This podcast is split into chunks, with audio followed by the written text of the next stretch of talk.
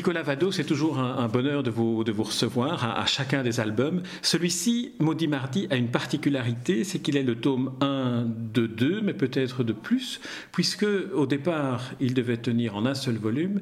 L'histoire, le pitch est tellement extraordinaire que finalement, peut-être vous n'en verrez jamais la fin. En deux mots, le pitch, un homme sait qu'il va mourir un mardi, il est libre de faire ce qu'il veut tous les autres jours.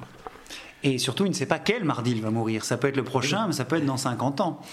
Euh, non, non, je vous rassure, il n'y aura que deux tomes, puisque au, départ c'était un album one-shot, donc un album de 80 pages, mais je me suis rendu compte, plus ou moins la moitié de celui-ci, vers 45 pages, que je ne le tiendrais pas en 80 pages, sauf si je devais le massacrer en coupant des choses que j'ai pas voulu faire, donc on l'a coupé en deux. Mais c'est une histoire qui se termine, entre guillemets, euh, en deux tomes. Alors, euh, l'histoire de Maudit Mardi est une histoire que l'on pourrait peut-être placer dans, une forme de, trilogie. On se souvient des deux premiers albums que vous avez publiés, euh, pour l'un en solo, ceci est le deuxième en solo, pour le premier 80 euh, jours avec un scénariste. Est-ce qu'il y a une, cohérence entre les trois dans votre démarche? Tout à fait, mais qui est fortuite d'une certaine manière. Je m'en suis aperçu il y a quelques mois quand j'étais en train de, terminer le premier Maudit Mardi. Je me suis dit, bah tiens, c'est une trilogie en fait. Parce qu'en fait, c'est le même personnage à différents stades de sa vie, sauf que j'ai fait dans le désordre. D'abord, c'est quelqu'un de 80 ans dans 80 jours, c'est quelqu'un de 30 ans à peu près dans 9 mois, et c'est quelqu'un de 40 ans à peu près dans celui-ci. Mais le personnage a un nom différent mais c'est à peu près la même, euh, le, même personnage, et même le personnage féminin est assez récurrent aussi. Mmh. Euh, donc je me suis, c'est vraiment une, trilogie. J'aurais bouclé une, sorte de boucle après ça. Comme tous les, les artistes, la part de l'inconscient est très importante. Est-ce qu'on pourrait penser que, d'une certaine manière, c'est inconsciemment que vous avez créé cette ligne de cohérence entre ces trois albums? Oui, mais c'est-à-dire que je creuse mon propre sillon. Euh, ça peut être conçu comme un défaut. Moi, je ne l'ai jamais considéré comme un défaut. Je préfère les, les gens qui font leur chemin plutôt que de, de, prendre des chemins qu'on leur, leur aurait dicté. Donc, euh, non, non, je, c'est peut-être inconscient. Je travaille beaucoup sur l'inconscient dans mes albums. Et c'est vrai qu'au départ, je, je n'avais pas forcément vu les lignes de force entre les trois, en tout cas euh, entre les deux premiers et celui-là. Alors on va revenir sur celui-ci, donc Maudit Mardi. Le personnage central, vous l'avez dit, a une quarantaine d'années, c'est un homme, euh, un homme mûr. On sent euh, chez lui différentes caractéristiques qui, qui, viennent de votre, de votre fantaisie créatrice, entre autres le fait qu'il est enraciné dans l'endroit où il est, mais vous êtes un dessinateur magritien, je dirais, ou dalien, c'est-à-dire que quand il est enraciné, vous le montrez qu'il est enraciné. Alors d'où vient cette, approche de, de, montrer vraiment des racines, de lui faire des jambes de bois et puis des pieds de bois? En fait, je suis un dessinateur de presse, donc je dessine des métaphores en dessin de presse à longueur d'année. Et bien, je fais la même chose en bande dessinée. Là, ça vient d'un rêve que j'avais de quelqu'un d'enraciné. Je sais pas si c'était moi ou quelqu'un d'autre. Et c'est une, je travaille en image mentale. Il me faut quelques images mentales récurrentes qui, qui viennent comme un bug dans un ordinateur qui reste là tout le temps, tout le temps, tout le temps et qui reviennent et qui m'obsèdent. Et si elles m'obsèdent suffisamment, ça veut dire qu'il y a le terreau pour faire quelque chose. Le terreau, c'est le cas de le dire ici, puisqu'il est enraciné, le pauvre garçon. Et donc, je me suis. Euh, j'avais cette image récurrente et je me suis dit, c'est un homme qui est dans un désert et qui est enraciné. Mais après, qu'est-ce que je faisais avec ça? Puisque si le pauvre garçon ne pouvait pas bouger, euh, narrativement, c'était pas très amusant. Et je me suis dit, bah, il faut qu'il se déracine. Alors, au début, je le faisais se déraciner, mais après, c'était compliqué pour marcher avec euh, ces bouts de racines. Donc, je me suis dit, bah non, on va, on va trancher. Euh, on va le décapiter par le bas, par la racine. et donc, c'est pour ça qu'il se, il se déracine. Je pense que le lecteur aura tout de suite compris la métaphore, mais puisque c'est une métaphore, je la montre au pied de la lettre. Et donc, je montre un homme enraciné.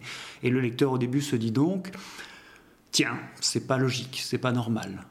C'est peut-être pas véritable. Mais après, je lui démontre que c'est peut-être véritable. Et, comme il va se créer des pieds en bois, puisqu'il est menuisier, et après, il va repartir. Mais une fois qu'il a surmonté ce handicap, il devient un personnage plus ou moins normal. Sauf que nous, lecteurs, nous savons qu'il a un handicap. C'est l'avantage que nous avons, nous, lecteurs, sur le personnage féminin qui ne sait pas. Puisque, comme tout un chacun dans la vie, quand on a des handicaps, on essaie de les cacher.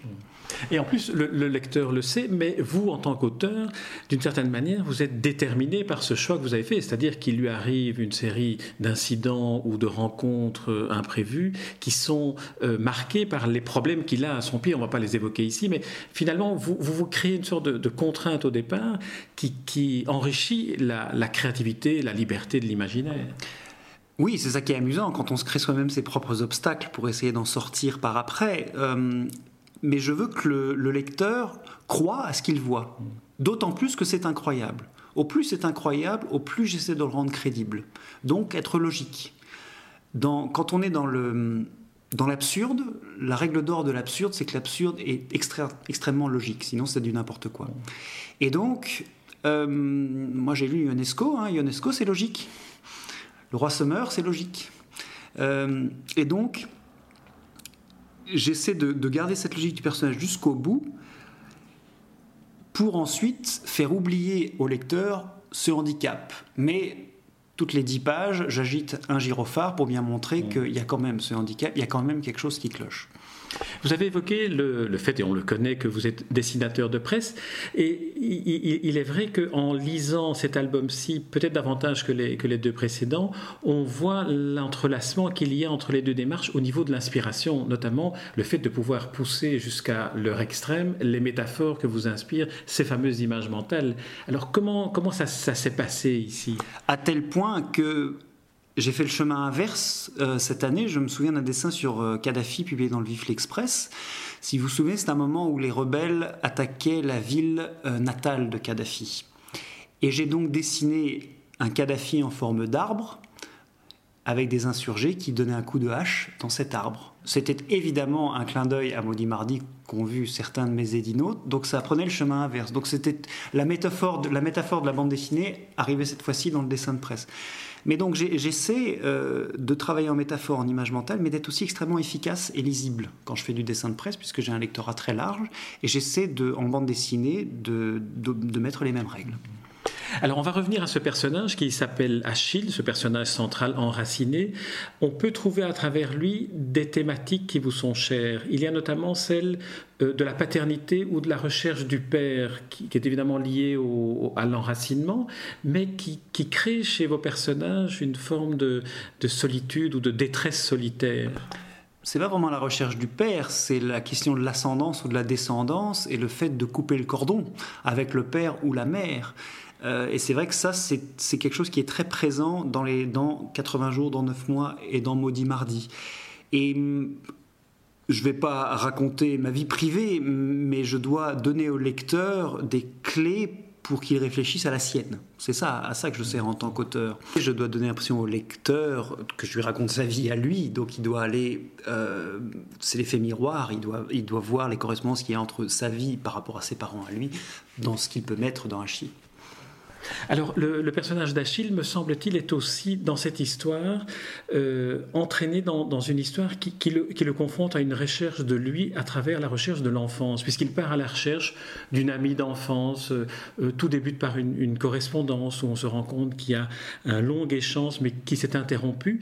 Et c'est aussi la confrontation de l'homme dans un environnement bucolique, dans un environnement naturel, et de sa confrontation avec la ville. Oui, parce qu'il est presque dans une prison dorée, c'est-à-dire qu'il est, il est ancré, il est enraciné dans la certitude. Dans la certitude, et malheureusement, ses deux parents viennent de mourir, et donc il se trouve seul. Et donc il doit aller chercher ce qu'il pensait avoir sur place, il va peut-être devoir aller chercher ailleurs. Mais c'est le voyage d'Ulysse, hein, c'est le voyage qui mmh. compte, plus que la, destination. Euh, et puis évidemment, il va voir Rebecca, qui était une amie, amour d'enfance, on ne sait pas trop vraiment est-ce qu'il s'est passé quelque chose ou pas quand ils étaient plus jeunes, mais c'est un peu une sorte de Madeleine de Proust. Ils sont une Madeleine de Proust mutuelle l'un pour l'autre, et il essaie de la retrouver, mais lui, il pense que le temps s'est arrêté et qu'elle est aujourd'hui comme elle était il y a 20 ans. Or, des choses ont changé dans sa vie à elle, évidemment. Alors l'image de la ville que vous donnez est une image euh, vertigineuse parce qu'il y a des angles de prise de vue, dirait-on, qui sont, euh, qui sont vertigineux justement, qui donnent, qui le sentiment d'une ville déshumanisée. Et dans les relations que Achille a avec euh, la serveuse qu'il rencontre ou avec les paysages urbains qu'il voit, on sent un écrasement. Est-ce que c'est Nicolas Vado qui recense là, qui a envie un peu de montrer de la ville une image, ou c'est son personnage qui l'exige? Non, non, il y a toujours une partie de moi dedans. Le rapport à la ville est très important dans tous mes albums et c'est amusant parce que j'ai dessiné Sydney en habitant à Bruxelles et pour l'album d'avant j'ai dessiné Bruxelles en habitant en Australie. Euh, et vous avez peut-être déjà eu ce sentiment quand vous êtes amoureux par exemple et que vous êtes dans une ville.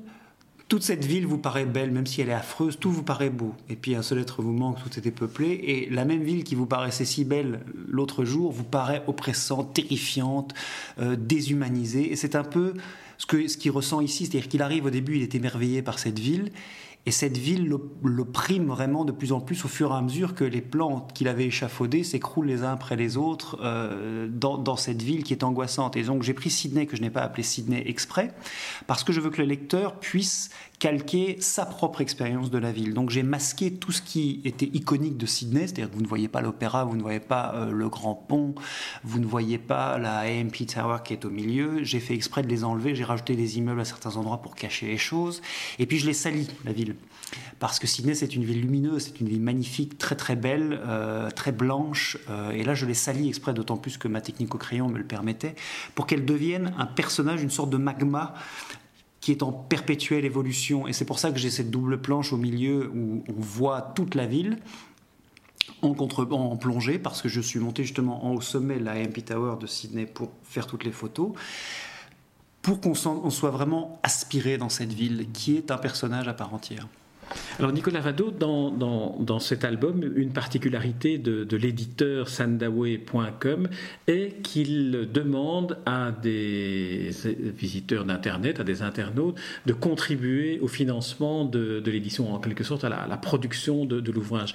Dans quelle mesure est-ce que ce type d'édition euh, vous, vous, vous engage, vous, en tant qu'auteur? Est-ce que vous avez le sentiment de travailler différemment parce que vous avez cette, cet engagement moral de, de futur C'est difficile à dire dans le sens où, pour moi, ça s'est très bien passé, puisque j'ai eu deux albums financés, c'est-à-dire celui-là et le deuxième.